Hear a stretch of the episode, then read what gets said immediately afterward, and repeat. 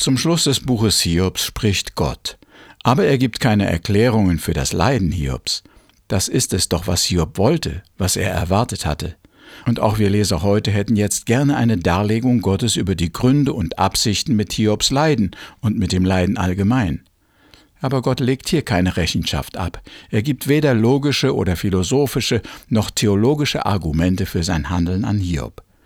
Er sagt auch nichts zu den langen Reden und Diskussionen der Freunde. Er sagt nicht, wer recht hat und warum. Er kritisiert auch nicht ihre Theologie, an der doch offensichtlich manches nicht in Ordnung war. Er beanstandet nicht ihren moralischen Wandel und ihre Lieblosigkeit. Gott gibt hier keine Warnungen, keine Verheißungen, er spricht kein Urteil aus. Es ist, als habe er gar nicht hingehört. Gott reagiert mit einem Thema, das scheinbar nichts mit der Problematik und den Diskussionen der Menschen um das Leid in der Welt zu tun hat. Vor allem stellt Gott jetzt einmal dem Hiob ein paar Fragen. Er sagt in Kapitel 38, Vers 4, Wo warst du denn, als ich die Erde machte? Wer hat bestimmt, wie groß sie werden sollte? Wer hat das mit der Messschnur festgelegt? Auf welchem Sockel stehen ihre Pfeiler? Kennst du den Weg zum Ursprungsort des Lichtes? Von welcher Stelle kommt die Dunkelheit? Hast du die Vorratskammern schon gesehen, wo ich den Schnee und Hagel aufbewahre? Ich halte sie bereit für Unheilstage, mit ihnen greife ich ein in Kampf und Krieg. Wo ist der Weg zum Aufgangsort der Sonne und wo der Platz, von dem der Ostwind kommt? Wer bahnte dem Gewitter seinen Weg? Wer stillt den Durst der ausgedörrten Erde, damit sie grünes Gras aufsprießen lässt? Denk an den Regen, hat er einen Vater? Und seh den Tau, hat jemand ihn gezeugt? Wo kommt das Eis her, wer ist seine Mutter? Und welcher Schoß gebar den Reif und Frost? Kannst du das Siebengestirn zusammenbinden? Löst du den Gürtel des Orions auf? Lenkst du den großen und den kleinen Wagen? Kennst du die Ordnung, der der Himmel folgt? Rufst du den Wolken dort Befehle zu, damit sie Regen auf dich strömen lassen? Schickst du die Blitze auf die Erde nieder? Wer zählt die rechte Zahl von Wolken ab? Treibst du der Löwin ihre Beute zu? Stillst du die heiße Gier der jungen Löwen? Wenn sie sich in den Höhlen niederkauern, in dichten Büschen auf der Lauer liegen? Wer ist es, der den Raben Futter gibt, wenn ihre Jungen nichts zu fressen finden und mir laut schreiend ihren Hunger klagen? Soweit einige Fragen aus Kapitel 38. Das ist fantastische Poesie, wunderbar formuliert, bildhaft und fast humorvoll, aber auch ein wenig sarkastisch. Aber diese Fragen Gottes sind nicht die Fragen eines wissbegierigen Schülers an seinen Lehrer. Gott braucht die Antworten nicht, er hat sie alle selbst. Es sind eher Examensfragen, wo das Wissen des Schülers getestet wird. Hiob soll zeigen, was er alles weiß. Außerdem sind es Rätsel und Geheimnisse, von denen der Lehrer genau weiß, dass der Schüler sie nicht lösen kann. Es sind also rhetorische Fragen. Gott sucht keine Antworten von Hiob, sondern er möchte ihn damit etwas lehren, auf etwas aufmerksam machen. Hiob muss ehrlicherweise zu allem sagen, ich weiß es nicht, ich kann es nicht.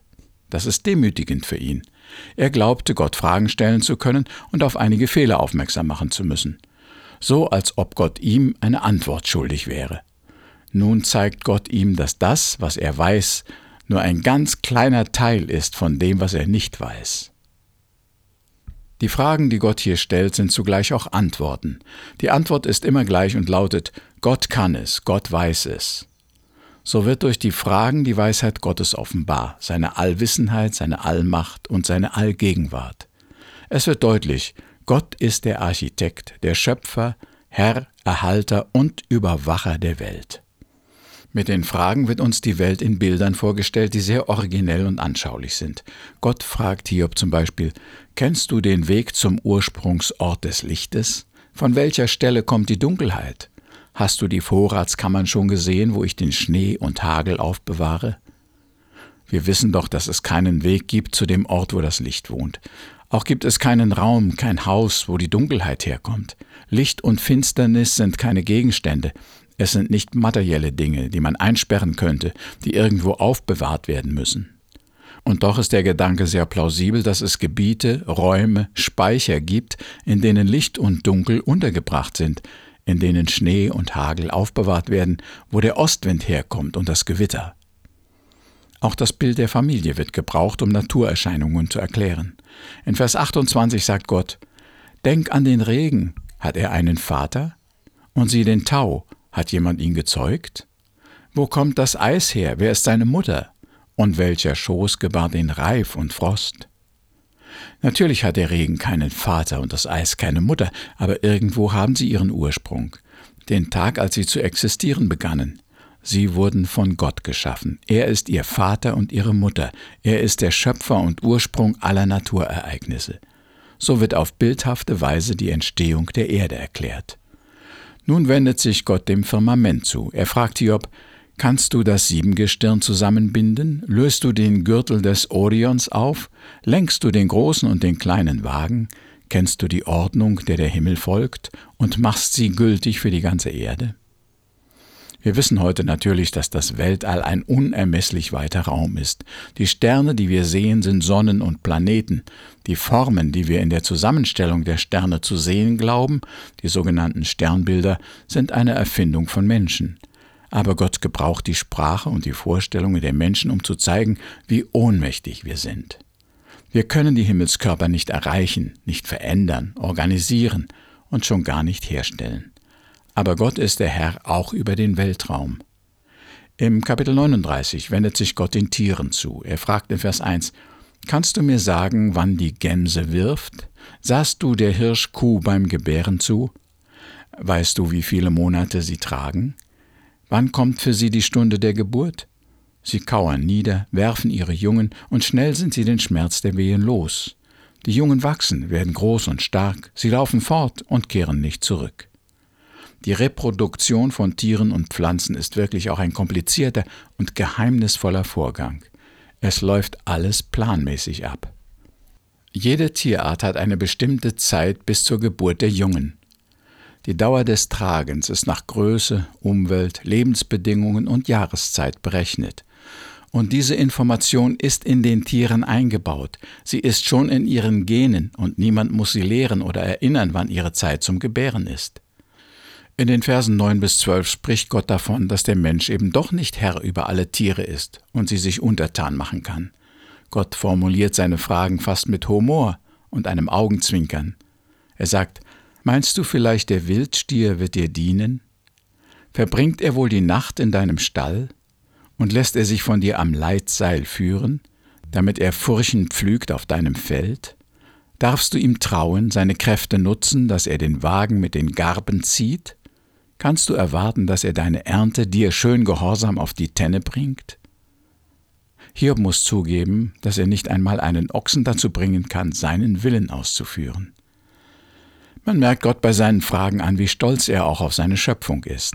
Im Kapitel 40 erwähnt er den Behemoth, von dem wir nicht genau wissen, was für ein Tier das war, das aber oft mit Nilpferd wiedergegeben wird. In Vers 25 sagt Gott, Sieh dir als Beispiel doch das Nilpferd an, das mein Geschöpf ist, gerade so wie du. Es frisst zwar Gras, nicht anders als ein Rind, doch achte auf die Kraft in seinen Lenden und sieh die starken Muskeln seines Bauches. Sein Schwanz ist kräftig wie der Stamm der Zeder, die Sehnen seiner Schenkel stark wie Seile, die Knochen gleichen festen Bronzeröhren, die Rippen sind so hart wie Eisenstangen. Es ist ein Meisterwerk in meiner Schöpfung, und niemand als sein Schöpfer kann's bezwingen. Auch die Beschreibung des Krokodils ab dem Vers 25 ist ein wenig sarkastisch und soll hier zeigen, wie stark, weise und intelligent Gott ist. Gott fragt, Fängst du das Krokodil mit einer Angel, dass ihm die Schnur die Zunge niederdrückt? Ziehst du ein Binsenseil durch seine Nase und schlägst ihm einen Haken durch den Kiefer? Wird es dich vielmals um Erbarmen bitten und dir mit vielen Zärtlichkeiten schmeicheln? Schließt du mit ihm gar einen Dienstvertrag, dass er als Knecht für immer bei dir bleibt? Und noch im Kapitel 41 verweilt Gott bei dem Leviathan, der in der Übersetzung als Krokodil bezeichnet wird. Er schildert dieses Tier mit seinen Körperformen und Gliedern, mit seinem Kopf und Schwanz und Rücken und Bauch. Er erwähnt nicht nur, was er sieht, sondern Gott vergleicht sehr poetisch und anschaulich jedes Glied mit irgendeinem anderen Element oder Gegenstand aus der Natur. Dazu zeigt er, wie menschliche Waffen und Werkzeuge so machtlos sind gegen dieses Wesen. Zum Schluss von Kapitel 41 sagt Gott, Auf Erden kannst du nichts mit ihm vergleichen, so furchtlos ist kein anderes Geschöpf, selbst auf die Größten blickt es stolz herab, es ist der König aller wilden Tiere. Im Buch Hiob wird die Frage nach dem Leid angesprochen. Der plötzlich so in Armut und Krankheit versetzte Hiob möchte wissen, warum das alles geschieht. Gott gibt ihm keine direkte Antwort darauf. Vielleicht weil ein Mensch die Antwort nicht verstehen würde, vielleicht weil sie zu kompliziert wäre oder weil Hiob sie doch nicht annehmen würde. Stattdessen offenbart sich Gott als der Schöpfer der Welt, als der Allmächtige, Allwissende, Allgegenwärtige, der alle Antworten hat. Nun endlich erkennt Hiob, dass er ein Sünder ist. Er sagt zu Gott in Kapitel 42, Vers 2 bis 6, Ich weiß jetzt, dass dir nichts unmöglich ist, denn alles, was du planst, führst du auch aus. In meinem Unverstand habe ich geredet von Dingen, die mein Denken übersteigen. Ich kannte dich ja nur vom Hören sagen. Jetzt aber hat mein Auge dich geschaut. Ich schäme mich für alles, was ich sagte. In Staub und Asche nehme ich es zurück. Hiob hatte Gott kritisiert, herausgefordert und ihm provokative Fragen gestellt. Gott hat lange geschwiegen, doch als Gott anfängt zu reden, muss Hiob sich demütigen und Buße tun. Sein Sinn hat sich nun vollständig verändert. Und das nicht durch eine Bußpredigt, nicht durch Anschuldigung, durch das Vorhalten des Gesetzes oder das Aufzeigen seiner Sünden, wie die Freunde es versucht hatten. Hiob erkennt seine Schuld, indem er Gott erkennt. So wie ihm ist es schon manch einem Sünder ergangen. Die Buße kam mit der Erkenntnis Gottes. Ich denke da gerade an den großen Propheten Jesaja. In seinem Buch schreibt er in Kapitel 6, Vers 1: Es war im Jahr, als König Usia starb. Da sah ich den Herrn, er saß auf einem sehr hohen Thron. Und dann beschreibt er die Heiligkeit und Herrlichkeit Gottes, die er gesehen hat. In Vers 5 sagt er dann: vor Angst schrie ich auf, ich bin verloren, ich bin unwürdig, den Herrn zu preisen und lebe unter einem Volk, das genauso unwürdig ist. Seine Sündenerkenntnis kam, als er die Herrlichkeit Gottes sah. Ähnlich ging es anderen Propheten, wie zum Beispiel Mose, Gideon oder Hesekiel oder im Neuen Testament Paulus. Der Schluss des Buches bringt noch einmal eine Überraschung. Gott verurteilt die Freunde Hiobs. Es heißt da in Kapitel 42, Vers 7, Nachdem der Herr das alles zu Hiob gesagt hatte, wandte er sich an Eliphas von Theman und sagte, Ich bin zornig auf dich und deine beiden Freunde, denn ihr habt nicht die Wahrheit über mich gesagt wie mein Diener Hiob. Darum holt euch jetzt sieben junge Stiere und sieben Widder, geht damit zu Hiob und opfert sie mir als Brandopfer für eure Schuld. Mein Diener Hiob soll für euch beten, denn auf ihn werde ich hören und euch nicht für euren Unverstand bestrafen. Für mich war es Hiob, der Gott kritisiert, hinterfragt und angeklagt hatte. Er hätte von Gott eine Zurechtweisung verdient, so denke ich. Die Freunde hatten in ihren Reden doch Gott verteidigt, hatten sich vor ihn gestellt und Hiob sogar mit harten Worten für seine Unverschämtheit gerichtet. Doch Gott sieht das anders. Er sieht das Herz an und hat bei den Freunden wohl auch Stolz, Rechthaberei und Selbstgerechtigkeit entdeckt.